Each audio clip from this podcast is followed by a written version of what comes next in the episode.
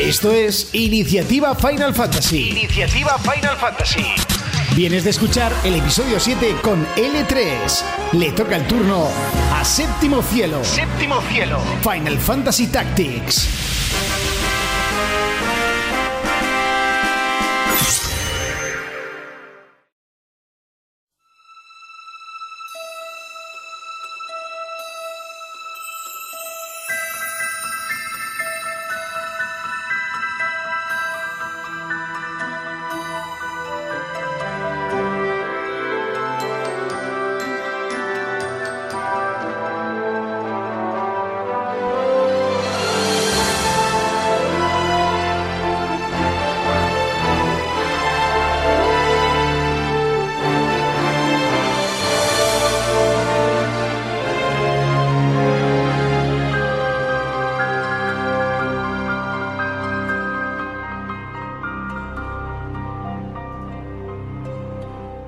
Muy buenas, soy Javi del Séptimo Cielo. Recordar que este podcast es parte de la iniciativa Final Fantasy, donde la buena gente del podgaming nos hemos reunido otra vez para charlar de Final Fantasy. Así que, tanto como si conoces mucho sobre la saga o no, pero te interesa, tienes un montón de horas de contenido que estoy seguro que te van a encantar. Y bueno, a mí me ha tocado Final Fantasy Tactics. Eh, en realidad lo agradecí mucho y a la vez no, ya que siempre había tenido la espinita clavada de jugarlo. Y al final los SRPG antiguos siempre son un poquito más toscos. Así que qué mejor manera de la que verme obligado. Y bueno, creo que lo mejor que tiene el juego es su historia, sus personajes. Eh, normalmente suelo hacer un contenido bastante libre de spoilers, pero he decidido que para desgranar toda la región de Ivalice, mi deber era hablar de cada detalle del que me he percatado y, como no, de la historia tan bonita y tan triste o devastadora que a la vez tiene, ¿no? Habrá lugar para detalles jugables como la dificultad del contenido o la jugabilidad en general, eh, pero voy a empezar hablando desde el mismísimo inicio hasta el final y así transmitir la misma odisea que yo he vivido junto a Ramsa y sus compañeros. Quiero aclarar que no me considero creyente, tampoco ateo y quizás tampoco agnóstico. Sé que todo lo relacionado con lo divino es muy interesante, pues es parte de nuestra historia y seguramente del futuro. Pues bien, en mis escasos conocimientos sobre todo lo relacionado con la Biblia y la Iglesia Católica, he hablado con alguien que sí entiende o sí sabe sobre eso, he visto similitudes en la obra de Yasumi Matsuno, algunas seguramente intencionadas y otras no tanto. La historia de Ivalice, el reino donde transcurre la historia de Background Story, Final Fantasy Advance, Final Fantasy Tactics A2, Final Fantasy XII y por supuesto la obra que hablaremos hoy, Final Fantasy Tactics War of the Lions. Si he dicho que transcurre y es que aunque en todos los títulos hay similitudes y mucho lore que los podría perfectamente unir entre ellos, el propio Yasumi lo ha negado. Pero bueno, nos vamos a retroceder algunos milenios. Los dioses crearon 24 espers, seres divinos creados para proteger el mundo, 12 de la luz y 12 de la oscuridad, donde es sabido que había un decimotercer esper, curiosamente con el signo de la serpiente. Bien, en textos bíblicos a Lucifer se, conoce, le conoce como la serpiente, ya que, por ejemplo, fue el animal que eligió para tentar a Eva. Esos doce espers oscuros, liderados por Última, decidieron rebelarse contra los Ocurios, los dioses, sus creadores, para ganar el control sobre el mundo en una batalla que duraría mil años, en la cual perdieron y fueron desterrados al mundo en forma de abracitas, cristales que servirían de cárceles. Otra vez, el libro Apocalipsis de la Biblia se cita que en el reino de los cielos una vez hubo una batalla entre el bien y el mal, entre Dios y Lucifer, en la que Lucifer perdió y fue enviado al infierno, pero aún así tendría el poder de interferir en la tierra, en los humanos. Vemos como hay muchas similitudes en el origen de cómo se creó el mundo de Final Fantasy Tactics y las antiguas escrituras. Pasados unos milenios estalló la guerra entre Ordalia y Ivalis, una guerra que duraría 50 años y que Ivalis, en la que Ivalis perecería. La comida escaseaba y los nobles endeudados no eran capaces de pagar lo prometido. Eso hizo que la crispación hacia los nobles estuviera a la orden del día, naciendo, por ejemplo, la Brigada Cadáver, gente del pueblo descontenta con la vida que llevaban los nobles a costa del derramamiento de sangre de los más cercanos. Ivalis está al cargo de las grandes familias nobles, como la Casa de Wolf. Los señores que gobiernan las provincias, como sus feudos personales, la monarquía, eso sí debilitada, y el gran poder de la Iglesia de clavados, basada en la divinidad de San Ágora Clavados, siendo su brazo militar los caballeros templarios. Si nos damos una vuelta por la historia del mundo real, vemos que no dista tanto de los registros que existen sobre esa era medieval era una era donde la Iglesia Católica era muy poderosa, la cual también tenía un ejército de caballeros templarios. Pero de eso hablaremos más adelante, pues algunas de las similitudes de nuestra historia con el juego dan mucho que pensar. La reina Louveria y el difunto rey Ondoria tenían un hijo, Orinus, de dos años, y una hija, Ovelia, la, la cual perdón, fue enviada al monasterio de Osborne para ser educada y recluida hasta que llegara su momento. Una tierra sin rey, pero con mucha codicia, hizo que ejércitos, iglesias, nobles empezaran a maquinar planes para cubrir ese vacío de poder. Dos grandes ejércitos independientes como son la Orden del Cielo del Norte, que apoyaba al hermano mayor de la reina, Lark, el cual es el general y principal tutor de Orinus, y el, ejército de la Orden del Cielo del Sur, que apoya al primo del rey, del antiguo rey, el duque de Goltana, y ahora príncipe designado por el Parlamento, ante una supuesta extralimitación con el pueblo de la reina Louveria. Así, el león negro simboliza, simboliza al príncipe de Goltana y el león blanco al príncipe Lark. Este es el comienzo del que más tarde se conocería como la Guerra de los Leones. El juego Empieza sin darnos demasiada información. Somos un mercenario, Ramsabelo Beowulf, junto al líder del grupo Gofard Gafgarion. Rechazamos a las fuerzas de la Orden del Cielo del Norte, que iban con las vestimentas del sur, en el monasterio de Osborne. Osborne, perdón. Son muchos nombres, mucha tela, así que prepararos porque vais a alucinar, porque escribirlos es complicado, pero luego cogerlos a todos eh, creo que más. esos, mm, ese ejército tenían intención de matar a la princesa Obelia, Atkasha, durante el ataque. Una misteriosa figura montada en Chocobo secuestra a la princesa, no sin antes oír a Ramsa. ¿Es él de verdad? A nivel de gameplay vemos como todos los que nos rodean son mucho más poderosos que nosotros, tienen más habilidades y estas hacen mucho más daño. Nuestro cometido, tanto en la historia como en el gameplay, es el de hacer bulto. Los creadores son claros en que no somos más que una gacela en territorio de leones. No es que sea una pérdida de tiempo, sirve para familiarizarnos con los movimientos y las habilidades. El primer capítulo nos sitúa un año antes. En él volvemos a encarnar a Ramsa, que junto a nuestro amigo de la infancia, Delita Heiral, estamos en la Academia de la Orden del Norte. Y empieza a picar la curiosidad. Hace algunos minutos estábamos peleando contra la misma orden en la que nosotros pertenecemos. Pero esto solo es un atisbo de todo lo que veremos en el futuro, un mundo donde nadie es quien dice ser, donde la confianza brilla por su ausencia, pero sobre todo un mundo donde todos tienen su propia historia, y quizás sus razones para actuar en su propio beneficio. Veremos una historia donde el mal siempre está presente, que el egoísmo sirve de moneda de cambio para conseguir el poder, pero además veremos que no es solo un mal que atañe al ser humano, sino que va mucho más allá, y quienes en algún momento utilizaron a los más débiles para su propio beneficio serán a la vez utilizados por otros, sin siquiera darse cuenta que lo que tanto anhelaban nunca llegará. Durante el principio de la aventura conocemos a Tietra Heiral, hermana de Delita, ambos unos campesinos que habían tenido la suerte de estar cerca de la nobleza. Descubrimos también a Ramsa, que no es, que no es un Beowulf de pura cepa, pues su madre era una plebeya. Quizás esa, geneta, perdón, esa genética ya nos habla de cómo será el héroe que encarnaremos. También conocemos a la familia de Ramsa, sus medios hermanos Zalbak y Daisbark, a su padre Barnabeth y a su querida hermana Alma.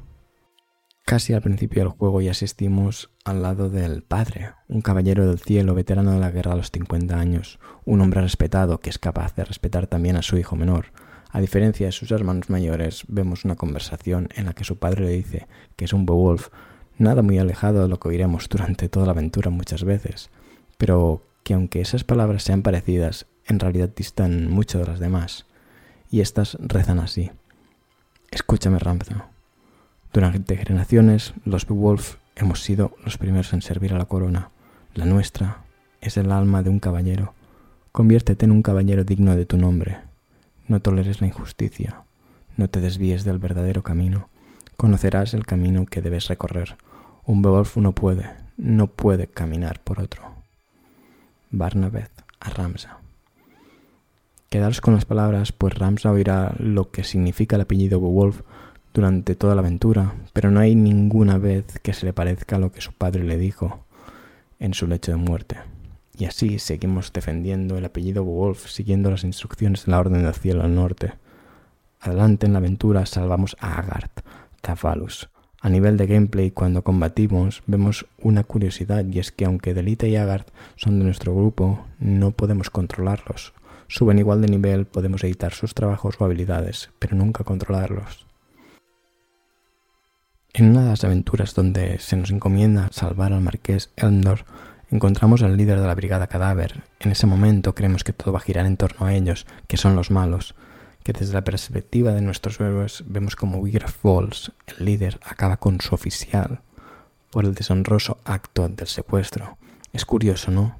Los que en un principio eran malos tienen honor. Durante muchos de los encuentros con la brigada nos repiten una y otra vez que los nobles son los malos y que ellos quieren arreglar el mundo. Al principio vemos como nuestro hermano Dicebag no está muy contento con el rescate del marqués, aunque no es algo que en ese momento tenga demasiada importancia. Mientras el grupo de Ramsad se dirige a atacar a un grupo de la Brigada Cadáver liderado por la hermana de Wigraf, Mileuda Falls, una facción de la Brigada Cadáver cada vez más diezmada por las fuerzas del cielo del norte, liderada por Gragorth, Livaink ataca al castillo de Eagros, hiriendo a Daisberg y casi tomando alma como rehén. Cuando Salvak rescata a su hermana, Gragoroth coge en su lugar a Tietra, que no es noble, pero sí es amiga de Alma y Ramsa, aunque él no lo sabe. Además, es la hermana de Delita. Aunque Daisberg promete no atacar la brigada cadáver mientras retengan a Tietra, vemos a un Nagarth demostrando quién es, alguien supremacista, diciendo todo el rato a Ramsa que ni Delita ni Tietra importan, solo importan el bienestar de la casa y el reino por el que luchan. No puede permitirse tener sentimientos por gente inferior, un Delita devastado por la posible pérdida de su hermana y un Ramsa preocupado.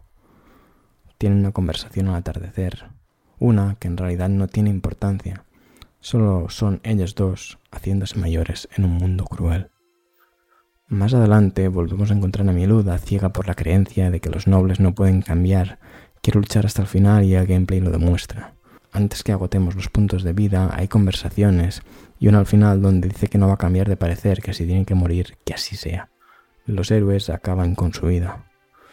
Pues lo cruento de la batalla es que eres tú o son ellos, no hay un empate si uno no lo quiere. Es curioso porque ya empiezan a ver que la lucha aquí pierde sentido porque tienes que matar a alguien que en realidad no lo merece. Pero bueno, en contra a Tietra vemos otra vez a Wigraf enfadado con su subordinado, no quiere que existan secuestros que dañen a los demás. Vemos a un hombre que a pesar de que algunos de sus actos quiere ser honorable, aún así nos enfrentamos a él, dolido por la muerte de su hermana, dudoso de la cruzada en la que se había metido, y todo lo que había costado decide luchar por ella, por Mieluda. Aunque lo hace con bravura no es suficiente y tiene que huir, pero incluso así no daña a Tietra. Pero Gragoroth Levine, asustado por lo que le pueda pasar, se lleva a Tietra como moneda de cambio a una fortaleza llena de pólvora donde Delita y Ramsna llegan al mismo tiempo que Agarath, que ahora es soldado de Zalbak, quien ordena atacar al captor de Tietra. Y Agarth no duda ni un segundo en herir de muerte a la hermana que una vez, de la que una vez fue salvado y aliado. Como jugadores es el punto de inflexión donde empezamos a entender la crudeza del mundo. No puedes encariñarte con nadie, solo son títeres. De hecho, según Google, Tietra en latín significa fraternidad. No sé si es totalmente cierto, no he encontrado nada fehaciente, pero es curioso lo bien que queda ese nombre, si así es. Cae al suelo y en ese preciso instante Salvak y Ramsa rompen lazos, pues se dan cuenta de que su hermano no tiene corazón. Delita y Tietra ya no estarán más juntos, les han arrebatado esa vida. Vemos como cada detalle de esos segundos es realmente importante. Se cortan los lazos y ya nadie será igual. Y nosotros tampoco. A nivel de gameplay, el juego incrementa bastante la dificultad en este momento. Estamos enfrentando a Agarath, pero también al ejército de Salvak, por lo que nos va a complicar mucho más las cosas. Finalmente, vencedores, Delita corre hacia su hermana, y desde la visión de Ramsa vemos cómo la trampa de pólvora hace estallar la fortaleza y se lleva por delante a los dos hermanos. Una vez despierto, Ramsa ya no es el mismo, lo ha perdido todo, tanto lo que odia como lo que ama. Curiosamente, y otra vez sin poder corroborar, pero no puede quedar mejor. Según Google, delita en latín significa eliminado. Pienso que no solo se elimina de una manera literal, sino que el juego de nobles, al fin y al cabo, es lo que en realidad le mata tanto la supuesta vida ¿no? como, como la inocencia. Al fin y al cabo, a él, él no importa, es uno más. Así termina el capítulo 1 llamado El pobre. Sin duda podemos pensar en Delita, pues es lo que era, un pobre. Pero Ramsa vuelve solo, sin nadie. La única persona que le queda es Alma, y ahora mismo no puede verla. En el capítulo 2 volvemos al principio del juego, junto a Agries y Gafgarion en busca de la princesa Obelia. Allí encontramos las fuerzas del cielo al norte, que nos recuerda que somos unos Beowulf, pero que además ordena a Gafgarion atacarnos, un mercenario a priori con las fuerzas del sur que está compinchado con las del norte. Pero lo más importante, quien había raptado a la princesa era Delita. Ante nuestra sorpresa y la de Ramsa ganamos la batalla y Gafgarion se escapa. En general, a nivel de gameplay, es una batalla fácil Agries y Delita son extremadamente poderosos. Aunque Ramsa se alegra y desconcierta al ver a Delita, este muestra indiferencia y deja que Ramsa se lleve a Obelia, sin antes decirle que él sabe lo que es lo bueno para ella. Él hace ver que los posibles problemas que tendrán ellos al tener que cargar con alguien tan importante. Su seguridad hace dudar de verdad a los héroes. Aún así termina diciendo que espera volver a verlos. Entienden que un lugar seguro es el castillo de Lionel, en poder de la iglesia de clavados.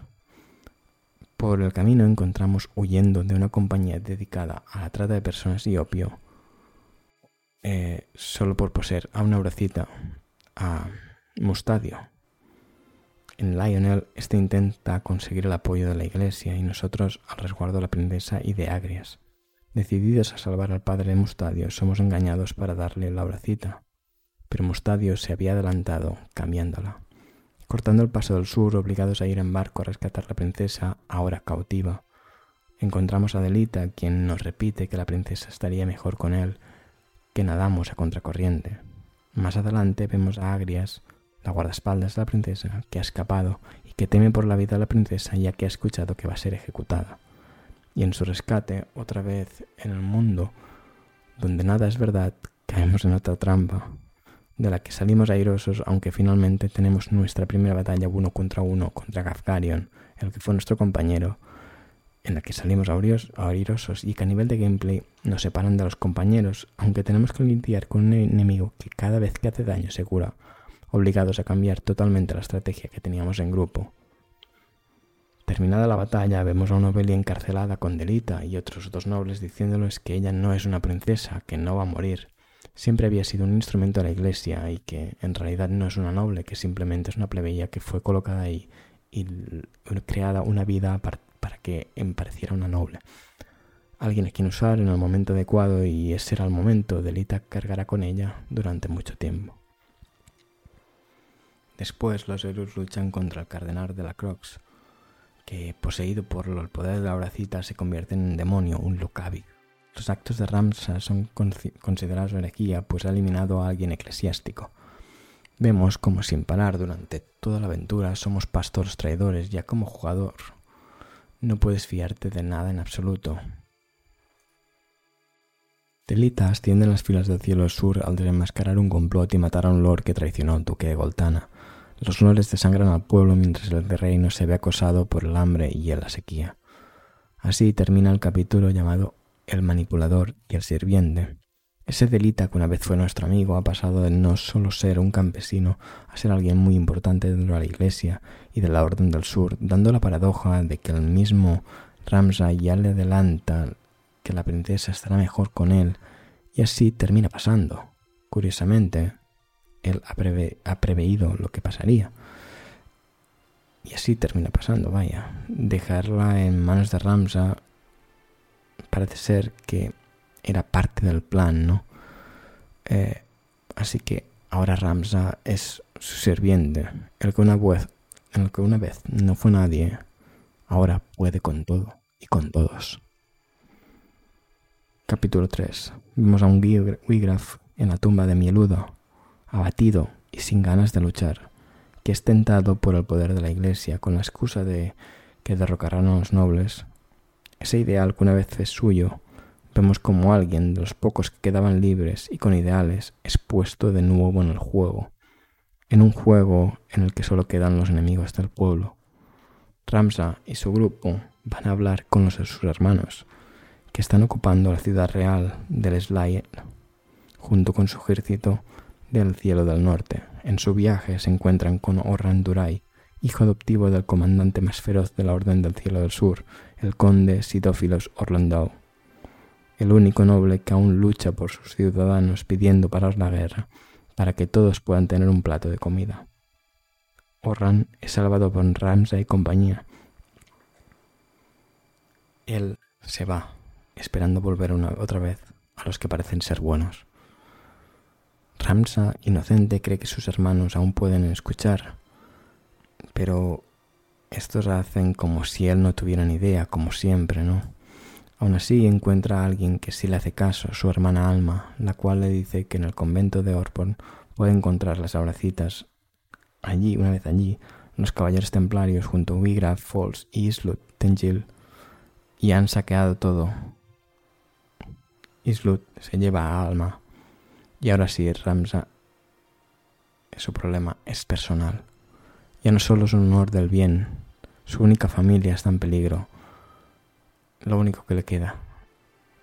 Lucha contra el que una vez fue su enemigo, Wigraf, y gana. Pero en la muerte, el Lucavi, Belias Gigas, hace un pacto con la vida del templario y vuelve entre los muertes como una fuerza mayor.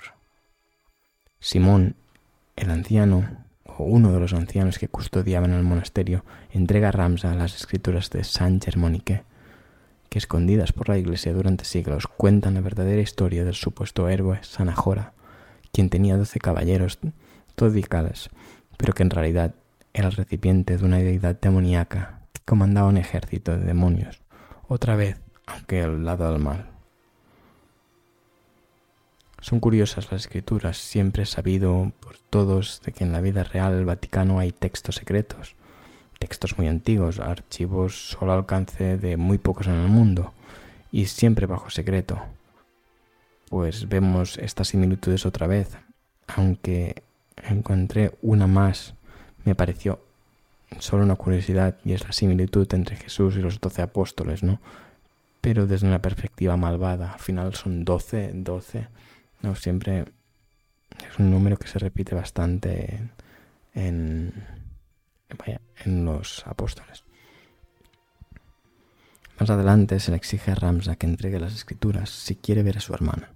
Él entiende que es una moneda de cambio, pues allí podría revelarse la verdad sobre la iglesia, y muchos perderán la fe en ellos. Durante la aventura pasamos a ver a Delita, prometiendo a Obelia que la protegería, que es alguien en quien puede confiar, pues su objetivo es destruir a todos los poderes que quieren ver el mundo arder. Junto con Ramsa encontramos a Rafa Galcena, que es amenazada por su hermano Marach. Hablaba yo antes de que cada uno tiene su historia, pues bien, según Rafa, el duque Gerrit Barrington solo los había utilizado, pues fue él quien quemó su aldea para conseguir los poderes de los hermanos en su beneficio. Allí la salvamos de un hermano ciego por la supuesta compasión del que fue su padre adoptivo. El mismo duque había capturado a Islot y a Alma. Esperaba poder conseguir algo a cambio. En el castillo de Riovanes, fortaleza de Barrington, Folmarf, Tengil, líder de los Templarios y padre de Islot, y el misterioso hombre que le dijo a la, princesa, a la princesa que era una impostora, se reúne con el gran duque para negociar. Wigraf está con él. Barrington intenta utilizar su influencia contra Folmarf para crear una alianza con los templarios, a los que considera la potencia más fuerte de Ivalis. Vemos otra vez similitudes con la Edad Media, donde los templarios eran realmente una fuerza muy poderosa, pues aunque supuestamente eran dedicados a una vida sin lujos y al servicio de Dios, fueron objeto de donaciones muy altas por parte de los reinos y las iglesias, siendo uno de los más ricos en Europa y Tierra Santa, siendo incluso prestamistas de reyes, sobre todo el reino de Francia, el cual posteriormente los traicionaría. También los templarios fueron quizás los primeros en inventar el cheque y es que su caudal de dinero era tal que si, alguien peregrinaba hacia Tierra Santa podía depositar dinero en Europa, se le sellaba una carta y podían recuperar esa misma cantidad no sin antes pagar una comisión. Volviendo a Ivalis, allí vemos, o no vemos más bien, como Folkmar acaba con los que intentan tientan a su suerte amenazando con aceptar una alianza incluso llevándose la vida a Islot, el cual confiaba ciegamente en su padre hasta el punto de no poder creer a Ramsa sobre los Lucavi. También tienen lugar el enfrentamiento, o uno de los enfrentamientos más complicados del juego, donde llega el pico de dificultad para mí más alto y más exagerado también. Es la batalla contra Wigraf, el humano, uno contra uno, una batalla muy complicada en la cual no puedes volver atrás y que a mí, siendo varios niveles por encima de él, tuvo que usar una estrategia a la cual no podía fallar nada. Iba con una habilidad de regeneración y muchas pociones, y cada vez que tenía más de un 50% de la vida podía atacar, si no, no, ya que me mataba de dos golpes. Un momento algo exagerado en dificultad para mí, y aunque si no fuera poco, luego con todo el grupo nos enfrentamos a Belias Gigas, la forma Lucavi de Wigraf, otra extremadamente complicada de eliminar. Y si no fuera poco, Luego, en el tejado del castillo Río Banes, Rafa se enfrenta al gran duque Barrington. Admite, y este admite haber violado a Rafa, lo que hace que Marach se dé cuenta de que está luchando en el mando equivocado.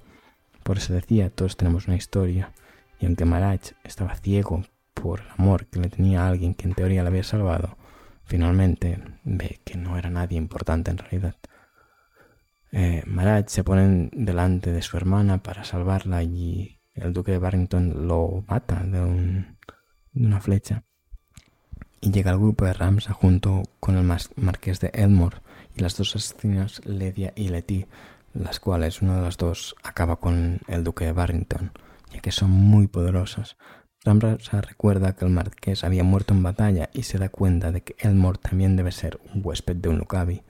A partir de la, a pesar de la deuda que tiene con Ramsa por haberle salvado la vida años atrás, Elmore y sus sirvientes atacan en una batalla que también es ultra complicada, pero se retiran cuando uno de ellos está a punto de ser derrotado. Rafa, junto al cadáver de su hermano y con una bracita en la mano, escucha una voz procedente de la piedra. Ramsa teme que tome el control de Rafa como un Lucavi, pero esta vez no. El poder de las piedras no es siempre maligno, es maligno si el, corazón lo es. Así que lo que hace es salvarle la vida a Marach.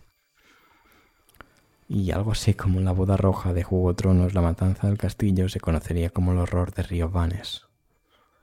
En el capítulo 4, Ramsa va en busca del único aliado en el que confiaba su padre, el conde Sidófilos Orlandov, dios del trueno y padre de Orran. Vemos una escena donde una batalla ha sido inundada por esporas mosfungus Dice Dark aprovecha la confusión creada por el veneno para asesinar al duque Lark. Salvak, su hermano, observa la traición sin actuar, pero lo que le perturba antes de morir es que Lark menciona que Dice Dark mató a su padre. Un shock para los oídos de Salvak. Salva quien no confía en su hermano. Más adelante, Salvak ve los mismos hongos en la tumba de su padre. Arrepentido por haber participado en el Juego de Tronos, vuelve para hacer honor a su nombre. Delita sigue manipulando y tras un falso chivatazo sobre Orlandau, es convertido en líder del ejército del sur. Delita aprovecha la confianza del duque para asesinarlo y luego mata a un falso dios del trueno para silenciar a la iglesia mientras el verdadero conde Ordenlau se nos une al grupo. Una de las batallas más complicadas es la de los tejados de Elmore y las asesinas, pero el juego coge un ritmo muy distinto a partir de aquí. El juego se vuelve extremadamente fácil. Orlando es es el que hace verdadero honor a su nombre, Dios del trueno. Tiene ataques a mucha distancia que hacen mucho daño y que además rompen las defensas de los enemigos. Eres prácticamente imparable y la verdad, aunque le dé verosimilitud a la historia, pasas de repetir batallas durante horas a que a la primera salga todo sin problema. Siguiendo la pista de Alma, está en un castillo del Inver y el grupo de Ramsna se dirige, se dirige a enfrentarse al marqués Elmore en la sede de su poder, que está en su poder. Ramsa lucha con Seria y Letty. Encuentran al marqués del sótano en Inverry donde revela que Alma nunca estuvo allí y que todo el viaje fue una trampa y se transforma en el Lucavi Salera, el serafín de la muerte. Meriadul, que se encontraba allí, una templaria que antes no había creído a Ramsa, otra vez ve la forma demoníaca de Elmore y una vez más quienes habían creído en el bien se dan cuenta de que solo era un títere más y se une al bando de Ramsa para destruirlo. Ramsa se entera por Meriadul que Dark ha recibido una horacita. Corre a través de Ibalis hasta Eagros y encuentra a sus hermanos mayores luchando entre sí, una batalla que aunque acaba con el peor de los hermanos, también con el que buscaba la redención. Y además en manos de un Lucavi, lo que siempre tiene consecuencias. En Mulondo se ve el poder eclesiástico, los templarios al mando de Formlav se sublevan y capturan al alto confesor Marcel Funebris y le ordenan que revele la ubicación del necrohol de Moulon, una dimensión del mal necesaria para revivir al maestro de los Lucavi. Funebris revela que se encuentra en Orbon, pero necesitan las escrituras de Germonique para abrir la puerta a la grieta. Una vez en el monasterio, se le dice a Ramsa que entregue las auracitas en su poder y las escrituras. Él solo da las escrituras, pero resulta ser que era lo único que ellas necesitaban. Abro paréntesis y es que tengo una duda de que si el anciano Simón que nos da las escrituras lo hace por hacer el bien o lo era otro sirviente más que buscaba que alguien encontrara esas escrituras y el conjuro que en ellas contenían para poder ir a los infiernos. Si no son los infiernos, sé que no son los infiernos, pero es una dimensión que se abre hacia abajo y pues eso, ya sabéis por dónde voy, ¿no? La Biblia. Ya como jugador no sabes qué es verdad y qué no, y aunque quisiera saber las verdaderas intenciones, creo que es bonito que queden en un nada. Allí en el Necrohall acaban con cada uno de los enemigos con ayuda del otro templario redimido, el hermano de Islut, quien otra vez no creía a Ramsa, dando la paradoja de que siempre que alguien viene con buenas intenciones no puede ser ciertas la verdad a veces nos ciega. No queremos ver el mal en el mundo ni en la vida, solo queremos creer lo que nos han dicho que es bueno, lo que en teoría importa, lo que los poderosos quieren hacernos creer. Una batalla final donde Forblaf invoca a Última a través de Alma para invocar a San Arjona, el cual no es capaz de salir a no ser de que se derrame más sangre, y me vuelvo a detener para ir a las escrituras bíblicas y es que en ellas se cuenta que Lucifer ya ha perdido, pero que es capaz de tentar al hombre y sembrar al mal, la discordia entre ellos, y que necesita de ese sufrimiento para apoderarse del mundo. Pues bien, el último Locavi decide acabar con su vida para dar forma a San Arjona, quien es dividido en el mismo y en alma. Una lucha complicada termina en victoria de nuestros héroes, pero el mal sobrequiere el dolor, y decide inmolarse en una explosión para causar el máximo daño posible. Finalmente vemos a Orran en el funeral de Alma Beowulf. Se habla de que Ramsa fue un hereje, alguien que no era digno de su nombre, que Delita es el nuevo rey junto a Belia y que quizás sus intenciones eran buenas. Lo último que cree ver Orran es a Ramsa y Alma montados en Chocobo alejándose de su propio funeral. Pero Orran escribe lo que realmente pasó, quién fue Ramsa, quien salvó a los, de los Lucavi al mundo, aunque la iglesia al ver tal escrito decide quemarlo en la hoguera y no, no hablo del escrito, hablo de Orran. Casualmente, Jacques de Mollier, líder templario en la vida real, cuando fueron acusados de ir en contra de la Iglesia por la corona francesa, tuvo una audiencia muy importante en la que iba a confesar, pero donde finalmente decidió declarar de que la orden era inocente, y fue también quemado en la hoguera. El epílogo se ve a Delita con un ramo de flores y una ovelia triste, la cual apuñada a su marido. Ella se siente utilizada, el manipulador y el sirviente, ¿recuerdas? El que una vez fue un buen amigo, alguien en quien confiar, un salvador, decidió ser uno más de los que odiaba, moviendo los hilos a su placer, ahora herido, tanto físicamente como en su ego, porque él sabe que no ha hecho las cosas bien, que ha manipulado y que tampoco lo que ha conseguido no es para tanto. Él también decide acabar con la vida de su esposa. Y yo me pregunto, ¿de verdad Ramsa consiguió erradicar el mal o es algo intrínseco de los humanos? Bueno, si me preguntas en la vida real, siempre creeré que los que quieren el bien son más y mejores. Aunque bueno, esa es otra historia. Espero que os haya gustado un episodio diferente. No querría irme sin hablar un poco del juego per se. Y es que adolece mucho debido a lo antiguo que es. Como he dicho, la curva de dificultad no está nada bien medida. El sistema de trabajos, aunque es interesante, también es tosco. El sistema de misiones secundarias es casi un puzzle en sí mismo y yo personalmente acabé el juego casi con los mismos personajes secundarios que al principio, un mago blanco y un alquimista para ir curando a la fuerza de ataque. También penaliza mucho, pues si pierdes uno de los importantes en etapas avanzadas del juego con niveles muy altos, esto decirlo que lo tienes bastante crudo. Yo personalmente cargaba cada vez la partida que iba a perder un aliado. Es algo que lo hace bastante complicado y que tienes que repetir muchas veces. Como he dicho, es un juego complicado de jugar a día de hoy. Te lo recomiendo si de verdad quieres ver la historia y te apetece jugar un Tactics antiguo. Una donde todos tienen algo que contar, donde nadie va a fiarse de ti, ya que la traición es lo primordial para ser mejor que el de al lado. En general, yo creo que es un juego bastante entretenido de jugar, pero como he dicho, eh, va a requerir muchas horas. Es un juego que perfectamente, bien medido, puede durar la mitad y bien expandido puede durar mucho. Se habla de un remake, es posible que, lo veamos. Yo espero que sea un remake como tal y no un remaster. Un remaster creo que sería un, verdadero error, pero un remake podría ampliar muchas de las historias, podría eh, darnos un lore más preciso, incluso poder visitar otras tierras de Ivalis que son muy chulas y que en realidad solo vemos dentro de rumores y mm, misiones secundarias, entre comillas, ¿no? Decir que el juego en su momento en PSP tenía un modo para dos jugadores, eh, pero que evidentemente tal como han pasado los años yo no, he podido probar. Pero bueno, sí que la verdad es que era curioso, incluso podías enfrentar eh, jugador contra jugador. Creo que eso es algo bastante, bastante interesante. Eh, yo me lo he pasado bien, al final es un Final Fantasy, al final es... juegas por mm, disfrutar, ¿no? De, y por entender un poco más al medio. Creo que, creo que es realmente es su, su mejor baza, ¿no? Entender cómo funcionaban los videojuegos entonces. Al final este es un juego de, de finales de los 90, 97, 98, si no recuerdo mal.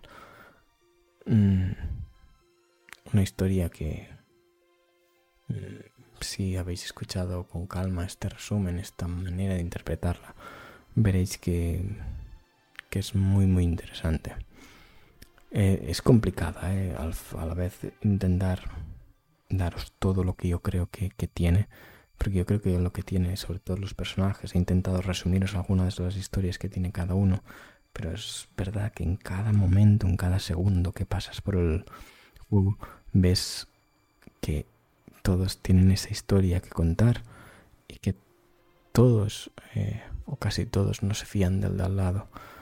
Mm, una historia donde los mm, cambios de guion eh, son el pan de cada, de cada hora de juego. Eh, y espero que lo hayáis disfrutado, es algo distinto, es para mí casi un experimento hacer un, programa así. Eh, pero creo que es lo más interesante que tiene y si alguien tenía ganas de, escuchar la historia, pues oye, aquí, aquí la tiene, ¿no? Eh, recordar que esto es mm, la iniciativa Final Fantasy que podéis escuchar a todos los compañeros que, que voy a citar a continuación. Episodio 0 Introducción a la saga Sector Gaming. Final Fantasy Remaster del 1 al 3 Meson Sol Final Fantasy 4 7 bits. Final Fantasy 5 Topal Games. Final Fantasy 6 Superjuegos y Videojuegos.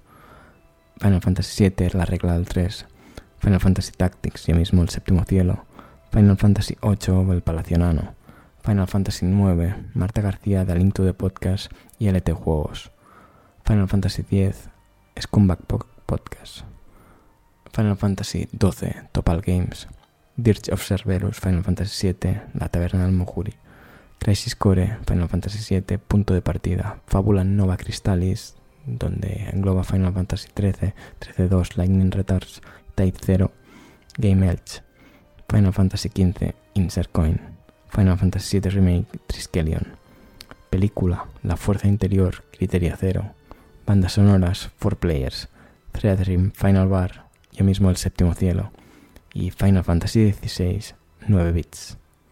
Espero que disfrutéis todos los capítulos, espero sobre todo que hayáis disfrutado de este.